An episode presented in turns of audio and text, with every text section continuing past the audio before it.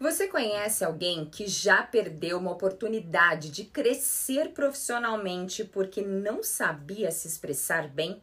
Ou ainda conhece alguém que até já conseguiu uma oportunidade de falar em uma reunião importante, por exemplo, mas na hora de falar, travou? Não tem nada pior do que entrar em uma reunião ou uma apresentação se sentindo despreparado.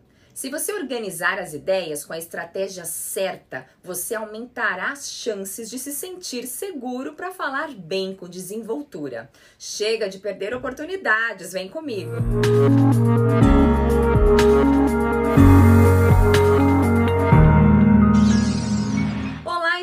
Sou Fernanda de Moraes, fonoaudióloga e apaixonadíssima por comunicação. Se você também acredita no poder das palavras e da forma como expressamos, convido você a se inscrever aqui no canal e ativar o sininho para ser o primeiro a receber as notificações dos novos vídeos. No último vídeo dessa série, falei para você sobre a importância da voz e como empoderá-la quando falamos, e hoje vou te dar três dicas para você saber organizar as suas ideias antes de falar.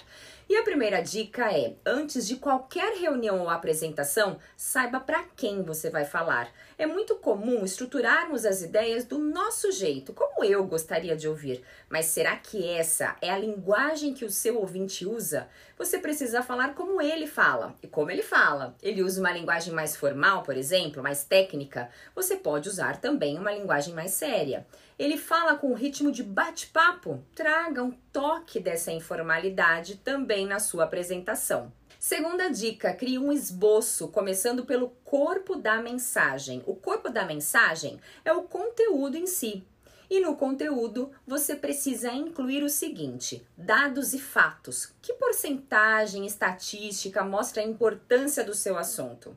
E a experiência pessoal, cite algo que você viveu relacionado também ao assunto. Só lembre de variar, não adianta trazer um monte de números ou só contar histórias, porque o seu ouvinte vai ficar entediado. E a terceira dica, prepare a introdução e a conclusão. Como vai ser a abertura? Você precisa atrair a atenção e despertar o interesse. Você pode, por exemplo, falar das necessidades que os seus ouvintes têm. Depois disso, pense na conclusão. O que você pode falar que corresponde ao que disse na introdução? Se falou das necessidades, mostre que elas serão sanadas com a sua solução. Lembre-se, saiba para quem você vai falar, faça um esboço começando do conteúdo e capriche na introdução e no encerramento. Ter propósito, falar com intenção pode ser um grande diferencial na sua comunicação para que ela seja segura e envolvente. Se esse vídeo foi relevante para você, comente aqui e também me mande suas dúvidas que vou ter o maior prazer de responder. Um forte abraço, speaker!